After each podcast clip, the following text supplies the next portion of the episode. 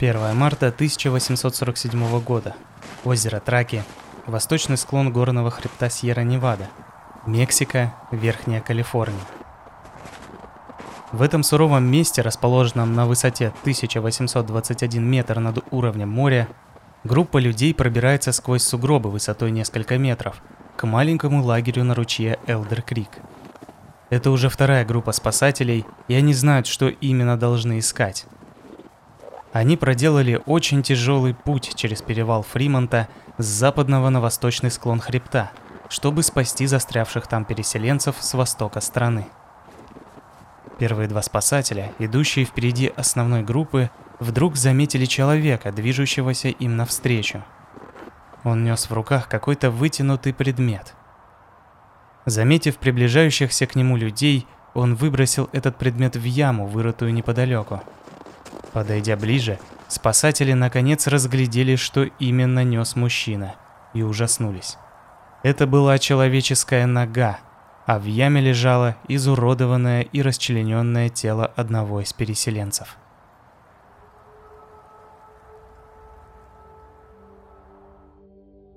Здравствуйте! Вы слушаете третий выпуск второго сезона подкаста «Золотой жук», а меня зовут Евгений. Этот выпуск можно назвать специальным, так как, с одной стороны, он выбивается из общей концепции подкаста, это не будет история какого-то конкретного убийства или убийцы – но с другой стороны, эта история рассказывает о преступлениях, безумии и о том, как далеко могут зайти богобоязненные и приличные люди в крайне тяжелых обстоятельствах. А это уже вполне вписывается в формат данного подкаста. Конечно, я сначала провел опрос среди подписчиков группы в ВК и рад, что практически все со мной согласились. В последнее время я вижу много новых подписчиков, а значит и потенциальных читателей и слушателей – Хочу поприветствовать всех, кто к нам только присоединился, и надеюсь, что вам со мной будет интересно. Отдельное спасибо хочу сказать всем, кто делится постами с друзьями и рекомендует сообщество в ВК. На этом, пожалуй, я закончу свое отступление и расскажу, с чего вообще все началось.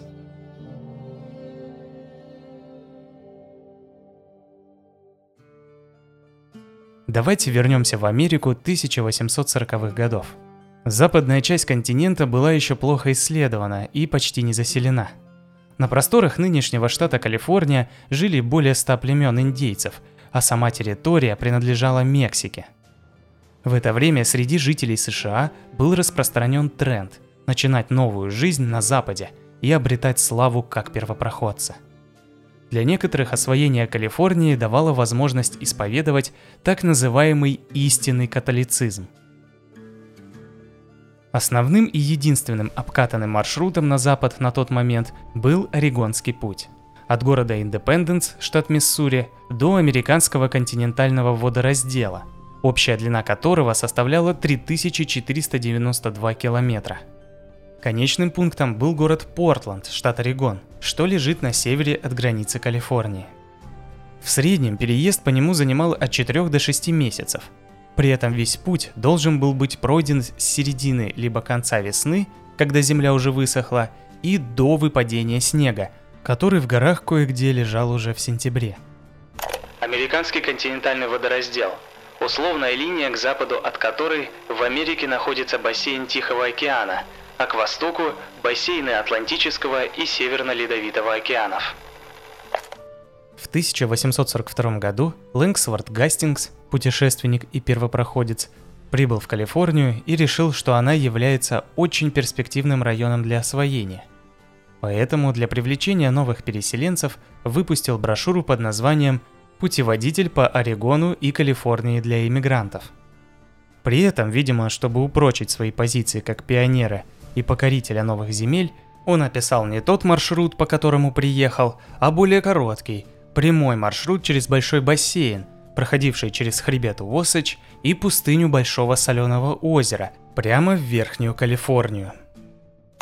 Большой бассейн – пустынное Нагорье на западе Северной Америки. Самое большое объединение территории с бесточными впадинами на континенте.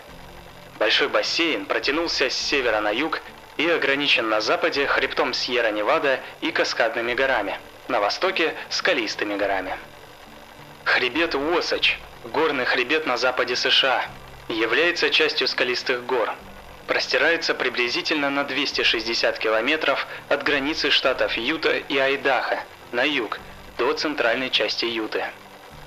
Пустыня Большого Соленого озера.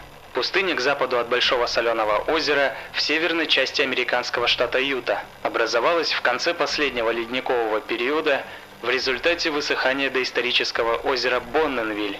Площадь пустыни 10 360 квадратных километров. Только в 1846 году Гастингс решил проехать по своему маршруту. Он отправился в Форт Бриджер, располагавшийся на реке Блэксфорк в Вайоминге, примерно в 860 километрах от границы штата Орегон. Там он активно агитировал всех проезжающих переселенцев следовать маршрутам Гастингса. Он утверждал, что переселенцам нужно объединяться в большие группы из-за противодействия мексиканских властей, а также заявлял о необходимости проложить новый путь в Калифорнию. Гастингс разослал гонцов в разные штаты на востоке США с призывом следовать его маршруту и с обещанием консультировать всех желающих в форте Бриджер. Надо сказать, что маршрут Гастингса, хоть и вел прямо в Калифорнию, в отличие от Орегонского пути, лежал через огромную пустыню, где практически не было воды. А под конец он проходил через горы Сьерра-Невада, климат которых отличается более обильным выпадением снега. Еще одной важной деталью, о которой молчал Гастингс, было то, что он на тот момент был всего лишь вторым человеком, пересекшим южную часть пустыни Большого Соленого озера, протяженностью от 48 до 60 километров. И это при том, что ни он, ни его предшественник не использовали повозки, а значит шли относительно налегке. Надеюсь, теперь вы представляете, насколько серьезным и длительным было это путешествие, и насколько тяжелым представлялся маршрут, предложенный Гастингсом. Итак, весной 1846 года из города Индепенденс на запад выдвинулся огромный обоз из 500 повозок. Девять из них занимали члены семей Доннера и Рида, а также их прислуга. В общей сложности 32 человека – Давайте чуть подробнее рассмотрим, кто именно входил в состав их группы. Семья Доннер. Джордж Доннер, которому на тот момент было 60 лет. Его жена Темсон, 44 года. И пятеро детей от 3 до 14 лет. С ними ехал младший брат Джорджа, Джейкоб, 56 лет, со своей женой Элизабет, 45 лет, и семью детьми от 1 до 14 лет. Кроме того, в составе группы доноров были шесть человек, нанятых возницами. Самому младшему из них, Ноа Джеймсу, было 16 лет. Семья Рид. Джеймс Рид, 45 лет, его жена Маргарет, 32 года, ее 70-летняя мать Сара Кейс и четверо их детей от 3 до 13 лет. С ними также путешествовали наемные рабочие, три для управления воловьими упряжками, один разнорабочий и кухарка. Доннер хотел лучшей жизни для своей семьи на Западе, куда он постепенно стремился всю свою жизнь. А Рид, во-первых, бежал от финансовых трудностей, а во-вторых, надеялся, что калифорнийский климат поможет Маргарет, которая в последнее время жаловалась на здоровье. Первые потери караван понес почти сразу после выхода из Индепенденс.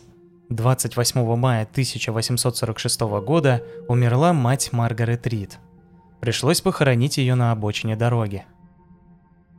Следующее испытание выпало на долю переселенцев 16 июня. Преодолев 720 километров пути, они столкнулись с проливными дождями и разливом реки в штате Вайоминг, что на некоторое время остановило их продвижение. Однако это не сильно расстроило путешественников – Вирджиния Рид, 13-летняя падчерица Джеймса Рида, через несколько лет вспоминала, что на первом этапе путешествия она была просто счастлива.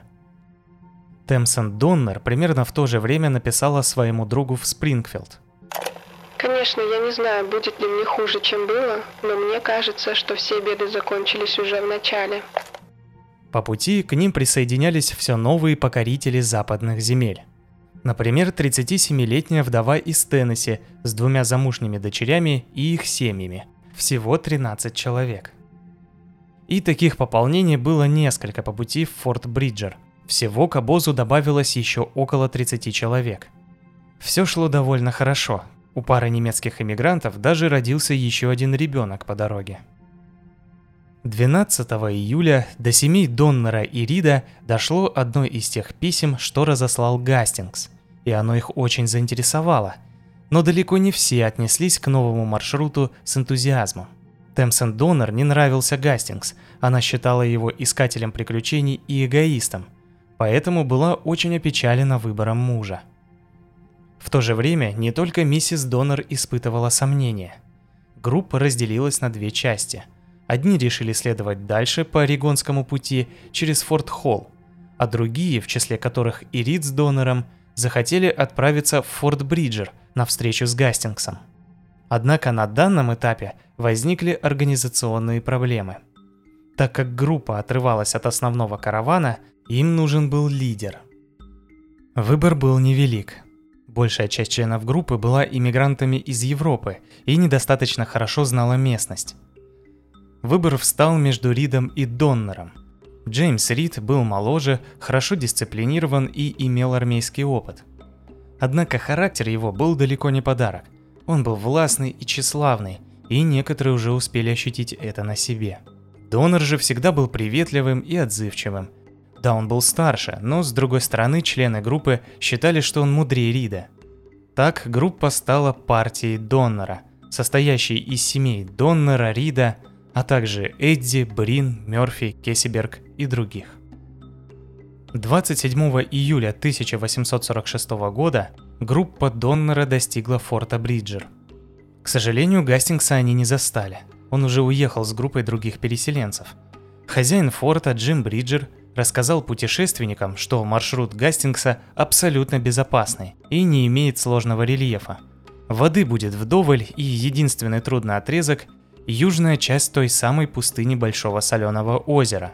По его подсчетам, нужно будет лишь запастись водой на 2-3 дня.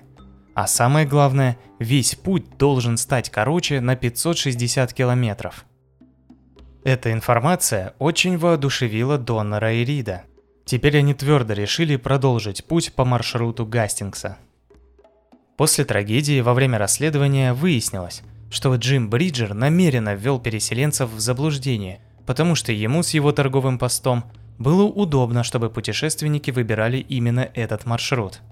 Журналист Эдвин Брайант прошел тем же путем за неделю до партии Доннера и прислал в Форт Бриджер письма, где высказывал свою обеспокоенность. В них он утверждал, что тяжелые повозки с большим количеством женщин и детей вряд ли пройдут по этому маршруту и призывал их избегать его – Однако хозяин форта не показывал эти письма никому из путешественников. Об этом написал сам Эдвин Брайант в своем дневнике и подтвердил Джеймс Рид в своих показаниях. Если бы жадность Бриджера не возобладала над его человечностью, возможно, одной из самых больших трагедий освоения Америки удалось избежать. 31 июля 1846 года партия Доннера продолжила свой путь по маршруту Гастингса. Доннеры сменили возницу, и теперь к ним присоединилась семья Маккачен, молодая пара с двухлетней дочерью. А кроме того, в группу вступил 16-летний юноша по имени Хуан Баптиста Труда из Нью-Мексико. Его взяли потому, что он сказал, что знает местных индейцев и рельеф – как только караван вступил на маршрут Гастингса, начались проблемы. Рельеф оказался намного сложнее. Постоянные подъемы и спуски негативно сказывались как на скорости передвижения, так и на состоянии самих переселенцев. Приходилось очень аккуратно и сосредоточенно проводить повозки, чтобы они не скатывались с крутых склонов. Также была проблема с ориентированием на местности. Тропа была еще не протоптана, и найти ее становилось все сложнее. Так партия Доннера добралась до гор Уосач. Гастингс, идущий на 11 дней впереди, оставлял ориентиры и прикреплял письма к деревьям. В одной из таких записок первопроходец рекомендовал обозу остановиться и подождать, пока он не найдет для них альтернативный путь. Он писал, что проводники провели его группу через каньон Вебер, который лежал в стороне от его маршрута. Рид с еще двумя мужчинами решили проехать вперед группы и встретить Гастингса. По пути они наткнулись на отвесные скалы и огромные валуны, преграждающие путь. Повозки не могли пройти по такому маршруту. Гастингс обещал вернуться назад и провести обоз в обход сложных отрезков, но проехал лишь часть обратного пути, указал основное направление и приглашал следовать за ним. Двое спутников Рида остановились отдохнуть, а он сам отправился к обозу. Таким образом, спустя 4 дня после прибытия на маршрут, переселенцам пришлось решать, каким путем идти дальше. Пройти через каньон Вебер, как группа перед ними, или пытаться проложить свой маршрут в том направлении, что рекомендовал Гастингс. Рид уговорил всех двигаться дальше по изначальному пути. Это еще больше замедлило группу. Приходилось тратить очень много времени, чтобы проталкивать повозки, рубить заросли и двигать валуны. Вскоре они встретили семью Грейвс, которая, как оказалось, отправилась искать доноров. Так как Грейвсы были последними, кто уходил на запад, получалось, что партия донора отстала от всех групп, вышедших в этом году. Таким образом, в караван добавилось еще 13 человек. Франклин и Элизабет Грейвс, их дети и внуки, а также их возница, 25-летний Джон Снайдер – Теперь партия Доннера окончательно сформировалась и насчитывала 87 человек, едущих в 60-80 повозках. Позже маршрут, которым прошли переселенцы, назовут каньоном миграции. 20 августа караван наконец-то достиг противоположного конца гор Уосач. Еще около двух недель понадобилось обозу, чтобы спуститься к их подножью. В группе начинал назревать конфликт – у самых небогатых семей начали заканчиваться припасы для себя и животных. Часть переселенцев обвинила лидеров в принятии неверных решений. Больше всего претензий было почему-то к Риду, хотя формальным лидером оставался Доннер. Во время спуска 25 августа один из путешественников умер от туберкулеза.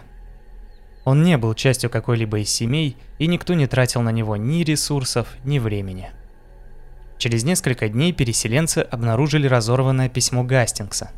Собрав обрывки, они смогли понять, что впереди их ждет сложный двухдневный переход через пустыню, без травы для животных и воды. Пришлось остановиться еще на 36 часов. Людям и животным был необходим отдых. Кроме того, нужно было запастись водой и едой, чтобы преодолеть соленую пустыню. 30 августа 1846 года начался тяжелейший переход пустыни Большого Соленого озера. Изначально, по сообщениям Бриджера и Гастингса, путь через пустыню составлял 64 километра и должен был быть преодолен за два дня. Однако неимоверная жара днем и леденящий холод ночью очень сильно задерживали путников. Хуже того, из-за высокой температуры влага из подсоленной корки поднималась наверх, и превращала почву в клейкую массу, в которой повозки увязали по самой ступице. Шел один день, второй, третий. Конца этому палящему аду не было видно, а вода уже почти кончилась. У людей и животных началось обезвоживание, и они начали видеть галлюцинации. Многие переселенцы бросали повозки в пустыне, некоторые вместе с быками, запряженными в них. Джеймс Рид вел с собой 10 валов, Девять из них, обезумев от жажды, вырвались из упряжей и сбежали. День за днем люди ползли по раскаленной почве и ютились в оставшихся повозках ночью, чтобы не замерзнуть насмерть. И тем не менее никто не погиб. На шестой день они вышли к противоположному краю пустыни. В итоге путь оказался в два раза длиннее, 128 километров вместо 64, и значительно сложнее, чем описывал Гастингс. Разбив лагерь на рудниках у подножья горы Пайлот Пик, люди начали приходить в себя и откачивать истощенных животных. Позже эти рудники будут названы рудниками донора. Часть людей отправилась искать оставленные повозки и разбежавшихся животных. Семья Рида понесла самые тяжелые потери, и он начал просить еду и часть груза у других членов обоза. В то же время он предложил выделить двоих мужчин и отправить их дальше по маршруту, за горы, в Форт Саттер. По слухам, его хозяин, Джон Саттер, был весьма щедр к путешественникам и мог помочь с провизией. Чарльз Стентон и Уильям Макачин вызвались добровольцами и уехали. Мужчины, отправившиеся на поиски скота, вернулись с плохой новостью. Впереди их ждала еще одна полоса пустыни, протяженностью примерно 60 километров. Все более-менее пригодные повозки были запряжены частично лошадьми, а частично мулами, и группа продолжила путь. На этот раз они не ошиблись в расчетах и прошли еще один пустынный участок относительно спокойно. Дальше была равнина вдоль Рубиновых гор, которая также оказалась довольно простой. Казалось, дела налаживаются, и 26 сентября партия Доннера наконец вышла на существующую тропу вдоль ручья, который в настоящее время именуется рекой Гумбольд. К сожалению, самое тяжелое время только начиналось. Там, на реке Гумбольд, партия Доннера встретила индейцев-паютов, которые за несколько дней совместного пути украли и убили несколько валов и лошадей. Люди, и так уже подавленные и уставшие, начали серьезно нервничать. Наступил октябрь. Группа отстала от графика примерно на месяц. Некоторые шли медленнее остальных, поэтому было принято решение разделиться еще на два отряда. В это время между двумя членами группы, Джоном Снайдером и возницей, которого нанял Рид, возникли разногласия из-за двух повозок. Снайдер ударил хлыстом быка возницы. Когда Рид вмешался, Снайдер поднял руку и на него. В ответ Рид воткнул противнику нож под ключицу, отчего тот скончался. В тот момент Доннер был впереди обоза и сам не видел, что случилось. Поэтому вечером все собрались, чтобы решить, что делать с Ридом. Одни утверждали, что Снайдер угрожал семье Рида и что это он начал конфликт. Однако, как я уже говорил, Рид и до выхода на маршрут Гастингса не пользовался большой популярностью, а после этого и подавно. Многие винили в своих бедах именно его – Некоторые считали, что его надо повесить, однако Доннер нашел компромисс. Было принято решение изгнать Рида из группы в одиночку. На следующее утро он покинул обоз без оружия. Позже его дочь Вирджиния выехала вперед группы и привезла отцу ружье и еду. Вскоре весь остальной караван разбился на отдельные группы. Все они держались особняком и относились друг к другу настороженно – по мере того, как осень неуклонно двигалась к своему завершению, травы становилось все меньше, а животные все слабее. Однако следующей жертвой сурового путешествия стал человек. Еще до того, как группа Доннера отделилась от основного каравана, к ним присоединилась немецкая пара волфингеров, с которой путешествовал 70-летний старик по имени Харткуп – к тому времени, как эмигранты достигли реки Гумбольд, он уже ехал с семьей Кесеберга. А теперь тот вытолкал старика из своей повозки, чтобы снизить нагрузку на животного. Харткуп долго шел пешком, его ноги отекли, и он присел возле ручья отдохнуть. Больше старика никто не видел. Один из членов группы, Уильям Эдди, призывал найти старика, но никто не хотел тратить на него свое время и силы. Доннер со своей семьей ушел вперед. Вскоре его догнал и обогнал Рид. Он ехал со своим возницей на общей лошади, и им удавалось покрыть от 40 до 65 километров в день. Чуть позже остальные группы тоже догнали Доннера. Через некоторое время они опять подошли к полосе пустыни, и снова начались проблемы. Больше всего пострадали семьи Грейвс и Эдди.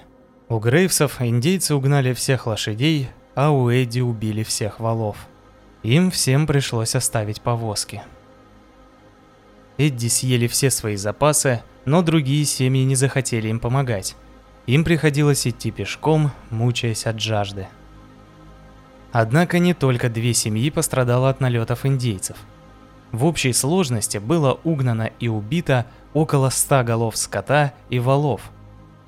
Семья Рид тоже была вынуждена идти без повозки – и все же никто из людей не погиб во время этого перехода, и группа вышла к реке Траки. Они почти без отдыха поспешили в горы к перевалу. Был уже октябрь, и группа стремилась перебраться к форту Саттер на западный склон Сьерра-Невада до выпадения снега. Внезапно вернулся ушедший месяц назад за помощью Стентон. Он привел мулов и провизию, а также двух проводников из числа индейцев-мивоков, которые вызвались стать проводниками для группы. Также хорошей новостью для семьи Рид стало то, что Джеймс Рид все-таки добрался до форта Саттер. И снова надежда поселилась в сердцах голодных и уставших переселенцев. 20 октября 1846 года все подошли к последнему перевалу над озером Траки. Тогда он назывался перевалом Фримонта. После этих событий озеро и перевал переименовали в честь Доннера. Группа решала, отдыхать ли перед переходом или идти сразу, когда один из членов группы, Уильям Фостер, неосторожно разрядил пистолет и случайным выстрелом убил главу семейства Пайков. Это событие усилило напряжение в лагере, и люди приняли решение, что нужно как можно быстрее перебраться через горы. Однако это произошло не сразу.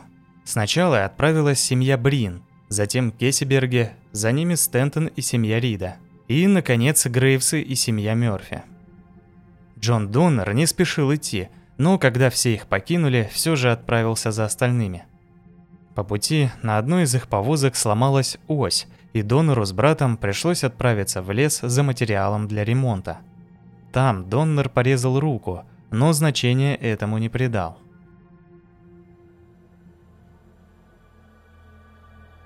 Вскоре пошел снег. Первыми застряла семья Брин – они наткнулись на 300-метровый, почти отвесный склон в 5 километрах от вершины и вынуждены были остановиться на озере Траке, возле хижин, которые построили двумя годами ранее другие пионеры. Затем к ним присоединились Эдди и Кесиберги. Они попытались прорваться на перевал с повозками и животными, но увязли в трехметровых сугробах. Чуть позже к озеру подошли Грейвсы, Мёрфи и Риды – и только Доннеры остановились в 8 километрах от озера на ручье Элдер-Крик. Таким образом, на реке Траке застряло 6 семей со всей прислугой, в общей сложности 60 человек. Они разбили лагерь с тремя бревенчатыми жилищами. Это были прямоугольные коробки с земляным полом, без окон, с плоской крышей, покрытой парусиной и воловьими шкурами. Одну избу заняла семья Брин, другую – семьи Эдди и Мёрфи, третью – семьи Рид и Грейвс. Кесиберг построил для своей семьи навес, пристроив его сбоку к избе Брин. Среди живущих в лагере на озере Траке были 19 мужчин, 12 женщин и 29 детей, 6 из которых были дошкольного возраста. Доноры на Элдер Лейк наскоро собрали палатки и разместили в них 21 человека – 6 мужчин, 3 женщин и 12 детей. Наступил ноябрь.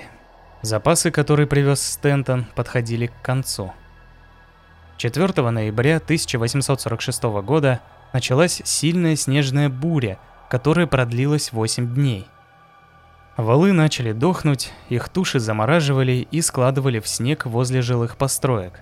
Однако еды все равно становилось все меньше и меньше – Эдди, лучший из всей группы охотник, смог убить медведя.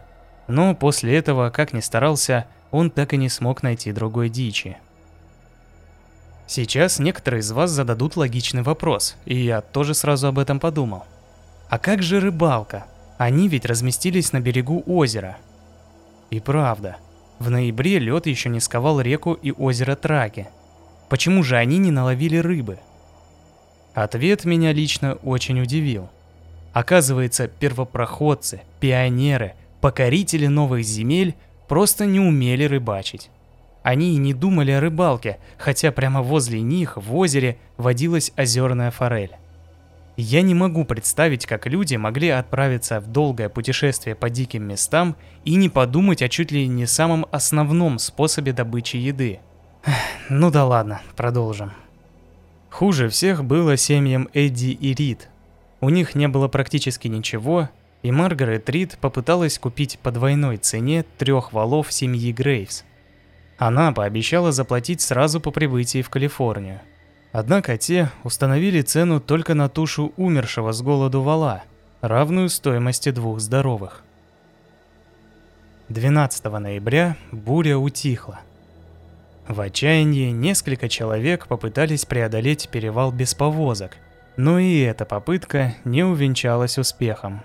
На вершине было так много рыхлого снега, что пройти по нему было просто невозможно. На следующей неделе другие переселенцы еще два раза пытались пробиться через перевал. Однако и они потерпели поражение в битве со снежными завалами.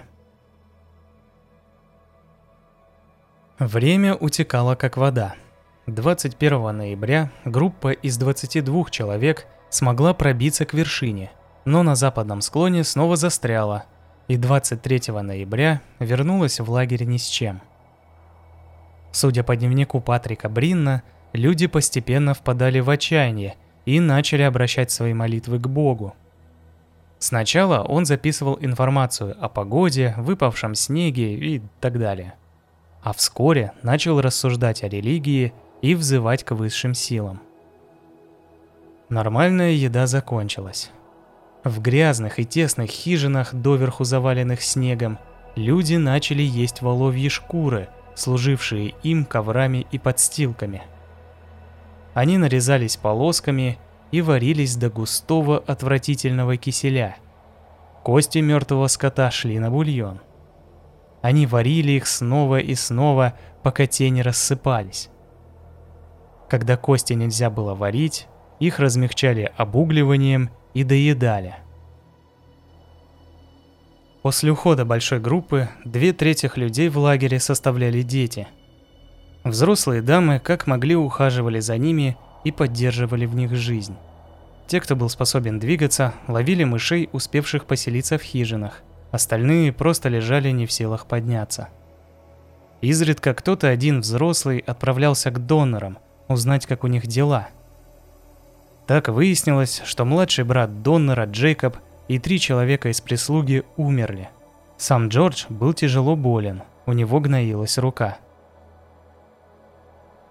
К январю несчастные дети и их опекуны начали есть шкуры с крыш – Маргарет и Вирджиния Рид в сопровождении еще двух переселенцев решили выйти поискать пищу снаружи, однако после четырех дней скитаний им пришлось вернуться. К этому времени дети уже настолько объели крышу, что хижина стала непригодной для жилья. Они с остатками шкур переехали к семье Брин. Вскоре Грейвсы, это те, у которых Рид купила тушу вала, пришли собирать долги – и забрали все шкуры, которые у них оставались. Состояние лагеря на озере Траки стало критическим, и люди начали умирать. После смерти двоих мужчин было решено снова собрать группу на снегоступах и отправиться на перевал.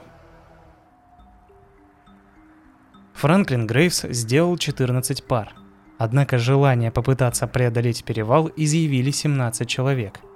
Их целью было добраться хотя бы до Медвежьей долины на той стороне гор. Там была надежда подстрелить хоть какую-нибудь дичь. Почти сразу после начала подъема двое из трех, кто остался без снегоступов, в том числе и десятилетний Уильям Мёрфи, вынуждены были повернуть назад.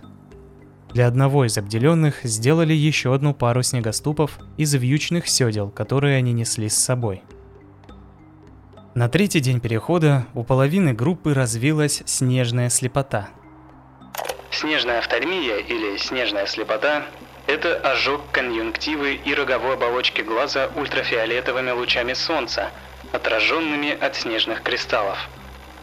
Стентон, тот самый, что вернулся с помощью из Калифорнии, начал отставать и в конце концов сказал, что догонит позже.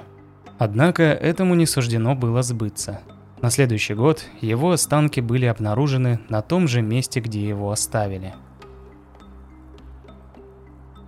Постепенно члены группы начали впадать в полубессознательное состояние, и разум стал мутнеть от голода. После более чем двух суток без еды, люди впервые задумались о поедании себе подобных. Патрик Долан предложил кому-то из них умереть ради спасения других – кто-то предложил дуэль или жребий. Эдди же предложил идти до тех пор, пока кто-нибудь не упадет без сил. Но природа и здесь была против. Налетела метель, и группа остановилась. Пришлось решать, кто умрет первым. Этим человеком стал погонщик скота Антонио. За ним шел Франклин Грейвс. Однако судьба внесла коррективы и в этот ужасный список. По мере того, как буря усиливалась, Долан сходил с ума из-за гипотермии. Гипотермия или переохлаждение – это состояние организма, при котором температура тела падает ниже, чем требуется для поддержания нормального обмена веществ и функционирования. У человека эта температура составляет 35 градусов. В конце концов Долан разделся догола и убежал в лес. Вскоре он вернулся и через некоторое время умер. Группа начала поедать его тело. Однако не все могли это делать. Эдди и оба индейца, которые, как я писал выше, пришли в качестве проводников, отказались от пищи. Следующими погибли или были убиты Антонио, Грейвс и 12-летний Лэмюэль Мёрфи. Когда буря стихла, их органы были вырезаны и засушены про запас, с соблюдением правила, что никто не будет есть мясо родственников. Группа подготовилась и снова отправилась на поиски тропы через горы. Еще через три дня человечина закончилась, и несчастные начали разбирать и есть лямки от своих снегоступов. Параллельно они обсуждали, кого съесть следующим. Выбор пал на индейцев. Однако Эдди, который к этому времени уже не брезговал человечиной, все же предупредил мужчин об угрозе, и те сбежали из лагеря. Ночью погиб еще один член группы – Джей Фоздик. Эдди и Мэри Грейвс отправились на охоту – и им даже улыбнулась удача. Правда, когда они вернулись с туши оленя, Фоздик уже был порезан на куски. Еще через несколько дней группа пересеклась со сбежавшими индейцами. Те были при смерти от голода. Один из иммигрантов пристрелил их, мотивируя тем, что без их мяса группе не выжить. Шел январь. Из 15 человек, вышедших в этот отчаянный поход, осталось 7. 12 января 1847 года, спустя почти месяц, как они покинули озеро Траки, группа достигла лагеря индейцев Мивоков на западном склоне хребта. Они были настолько слабы и обезображены голодом и нагрузкой, что индейцы сначала испугались и убежали. Однако позже они вернулись и накормили несчастных чем могли – желудями, травой и кедровыми орехами.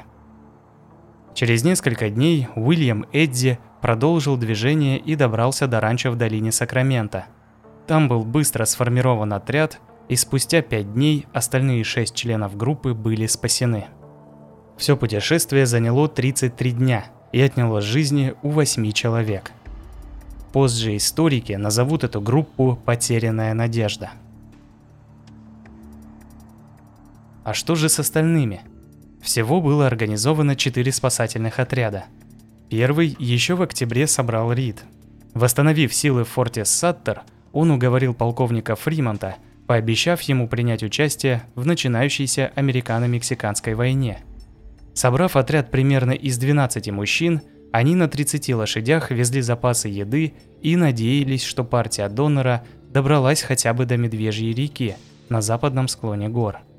Однако, не дойдя до вершины перевала 12 километров, они увидели, что он наглухо завален снегом, и им пришлось вернуться назад. Начался февраль. Как я уже говорил, пока иммигранты пытались выбраться из смертельной ловушки, началась американо-мексиканская война. Дороги были перекрыты, мужчины уходили на фронт. Рид продолжал искать людей, которые могли бы пойти с ним – спасать его родных и товарищей по несчастью. В конце концов, жители Сан-Хосе, где на тот момент находился Рид, подали петицию с просьбой к американскому флоту собрать экспедицию к озеру Траки. Их подхватили местные газеты и написали, что члены группы вынуждены были прибегнуть к каннибализму. Эта информация окончательно подстегнула власти и простых людей к решительным действиям. Жители района Ерба-Буэна – в основном сами недавние мигранты, пожертвовали 1300 долларов и организовали работу по постройке двух лагерей для участников спасательной операции. 4 февраля спасательный отряд, состоявший из 11 человек, включая Уильяма Эдди, отправился к озеру Траки. В итоге Эдди остался в Медвежьей долине, и еще трое не выдержали борьбы со снегом и ветром. Остальные семеро, оставляя тайники с едой, прорвались на восточный склон Сьерра-Невада. Однако, дойдя до озера Траки, они никого не увидели. Тогда спасатели начали кричать. В ответ из одного из отверстий в снегу вылезла миссис Мёрфи. Она задала только один вопрос. Вы из Калифорнии или с небес? В лагере гнилые воловьи шкуры нестерпимо смердели. 13 человек погибли и были свалены в снег рядом с хижинами. Часть выживших, похоже, сошла с ума. В лагере Доннера дела шли не лучше. Спасатели помогли выбраться четырем детям и троим взрослым. Джон Доннер к этому времени уже не мог двигаться. Его рука была сильно поражена гангреной. В итоге для эвакуации были выбраны 23 человека из обоих лагерей, среди которых была и Маргарет Рид. Еще 21 остались на озере Траки и 11 на Элдер Лейк. На обратном пути умер один взрослый и один ребенок, трехлетняя Ада Кесиберг. К тому же животные нашли и разорили первый тайник с едой. Это означало еще 4 дня пути без пищи. Спасатели переживали, что остальные дети тоже не выживут, но были поражены, когда те съели у одного из них полоску из оленьей шкуры со штанов, а у другого шнурки. Через некоторое время они встретили второй спасательный отряд, в котором был и сам Джеймс Рид. Маргарет не поверила своим ушам, когда услышала голос мужа. К сожалению, даже когда группа добралась до безопасного места в Медвежьей долине – Голод унес жизнь еще одного члена группы. Уильям Хук, пасынок Джейкоба Доннера, ворвался в погреб с припасами и вскоре умер от переедания. 1 марта на озеро Траки прибыла вторая спасательная группа. Семья Брин была в сносном состоянии, а вот о Мёрфи такого сказать было нельзя. Левина Мёрфи ухаживала за своим восьмилетним сыном Саймоном и двумя детьми – Уильяма Эдди и Фостера. Она была психически подавлена и близка к слепоте. Льюиса Кесиберга перенесли в жилище, и он едва мог двигаться из-за поврежденной ноги. Неподалеку спасатели обнаружили изуродованное тело Милта Эллиота. Как потом выяснилось, Патрик Брин записал в дневнике беседу с миссис Мёрфи, где она рассуждала о том, чтобы съесть Эллиота – в лагере Донора, как вы уже знаете из вступления, картина была ничем не лучше. Тело, найденное в яме, ногу от которого нес первый увиденный спасателями выживший, им оказался 16-летний Хуан Труда, принадлежало Джейкобу Доннеру. Его жена отказывалась есть, хотя дети были накормлены органами отца. Тэмсон Доннер была относительно в порядке, а вот Джордж был уже при смерти. Гангрена дошла до плеча. Во второй группе ушло еще 17 человек. После того, как Рид сказал, что третий отряд скоро придет, Темпсон решила остаться в лагере с умирающим мужем и тремя дочерями, а пятилетнего Исаака отправила со спасателями. На обратном пути группу застигла сильнейшая снежная буря, которая унесла жизни Элизабет Грейвс и маленького Исаака. Рид также чуть не умер – но его дети 5 и 4 лет выжили. Когда ветер утих, семьи Брин и Грейвс были уже в отчаянном состоянии. Они отказались идти вперед, и спасатели вынуждены были идти дальше без них. В это же время главы семейств Эдди и Фостер и мужчина по имени Джон Старк отправились на перевал в надежде забрать своих детей. Они вышли из Медвежьей долины навстречу отряду Рида – Через некоторое время они встретили спасателей и уговорили четырех из них вернуться на озеро Траки за остальными. По пути они нашли 11 умирающих членов семей Брин и Грейвс. Неподалеку лежали поеденные остатки двоих детей и миссис Грейвс. Годовалая Элизабет Грейвс лежала и кричала возле трупа матери. Группа решила разделиться – Эдди, Фостер и два спасателя продолжили путь к озеру Траки. Еще двое взяли по ребенку и отправились назад. а Джон Старк остался с оставшимися девятью выжившими. Впоследствии он помог им добраться до Медвежьей долины. 14 марта мужчины достигли озера Траки. Фостер и Эдди, к несчастью, нашли своих детей мертвыми. С ними был 32-летний Льюис Кесиберг, который признался, что питался останками сына Эдди. Тот впал в ярость и поклялся убить Кесиберга, если они встретятся в Калифорнии. На реке Элдер Крик доноры были еще живы. Даже Джордж еще дышал. Когда пришло время уходить, Темсон снова отказалась идти, даже когда ей сказали, что больше спасателей в ближайшее время не будет. В итоге спасатели забрали четверых детей и труда. Таким образом, в двух лагерях осталось четыре человека. Чита доноров, миссис Мёрфи и Льюис Кесиберг. В течение месяца предпринимались еще две попытки вернуться за оставшимися людьми, но обе группы вернулись, не дойдя даже до Медвежьей долины – 10 апреля 1847 года был собран последний отряд, который отправили с целью собрать все оставшееся имущество несчастных и уничтожить все следы трагедии. В лагере на Элдер Крик не было живых, но на обратном пути к озеру Траки группа обнаружила живого Кесиберга. Он сказал, что миссис Мёрфи умерла через неделю после ухода третьего отряда, а еще через несколько недель, перед уходом на перевал, Миссис Доннер зашла к мужу, присела рядом с ним и явно была расстроена. Кесиберг накрыл ее одеялом и сказал, чтобы она выходила утром, однако ночью та скончалась. Группе по спасению имущества показалось, что это подозрительно.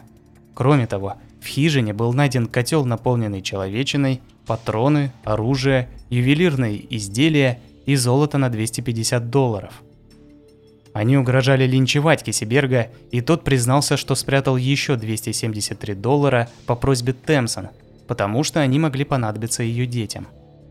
До конца жизни Кесиберга периодически обвиняли в убийстве Темсон Доннер. Он стал последним выжившим партии Доннера. Из 87 человек, перешедших горы Уосач, выжили 48. Смерть пощадила только семьи Рид и Брин. Уильям Эдди потерял всех родных. Также погибла и большая часть семьи Мёрфи. Говорить про имущество не имеет смысла, практически все было потеряно или уничтожено. Несколько вдов через считанные месяцы снова вышли замуж. Риды поселились в Сан-Хосе, с ними жили двое детей доноров. Рид хорошо нажился на калифорнийской золотой лихорадке и стал богатым. Вирджиния Рид приняла католичество во исполнение обещания, которое она дала сама себе, наблюдая Патрика Брина, молящегося в своей хижине. Члены семьи Брин отправились в Сан-Хуан-Батиста, где открыли трактир. После шумихи в прессе, люди, узнав, что это те самые каннибалы с перевала Донора, реагировали, как правило, с подозрением. Кесиберга так и вовсе травили, а газеты писали, что он предпочитал человечину мертвым животным – в итоге он стал отшельником. Выжившие семьи Мёрфи жили в Мэрисвилле. Детей Джорджа и Темсон Доннер у форта Саттер забрала себе пожилая пара. И самой маленькой из детей доноров, в то время было три года. В 1911 году она опубликовала рассказ о партии Доннера, основанный на предыдущих рассказах и воспоминаниях своих сестер. По этой истории было выпущено несколько фильмов – Отряд донора 92 года, Голод 2009 года и Ущелье донора 2011 года. В 2021 году вышла книга «Голод» Алмы Кацу. Она и подтолкнула меня к изучению этой истории. В отличие от реальной жизни, в книге была добавлена изрядная доля мистики, однако общая суть и последовательность событий осталась очень близка. Наверняка почти каждый человек задумывался о том, что он будет делать, когда окажется в безвыходной ситуации. Потеряет ли он человеческий облик? Об этом снято множество фильмов и написана гора книг. И кажется, что скатиться до поедания детей немыслимо. Однако в партии донора все были богобоязненными людьми, мирными фермерами. Но, как видите, даже внутри верующих людей может проснуться каннибал когда наступает настоящий голод. Вот такой длинный получился выпуск. Надеюсь, вам было слушать так же интересно, как мне писать. Текстовая версия с фотографиями, картами и изображениями поселенцев и перевала доступна в группе ВК. Чтобы поддержать подкаст, как всегда, просто расскажите о нем друзьям. В ВК для этого даже есть кнопка «Рекомендовать». Буду вам очень признателен. С вами был подкаст «Золотой жук». Спасибо за внимание и до встречи в следующих выпусках.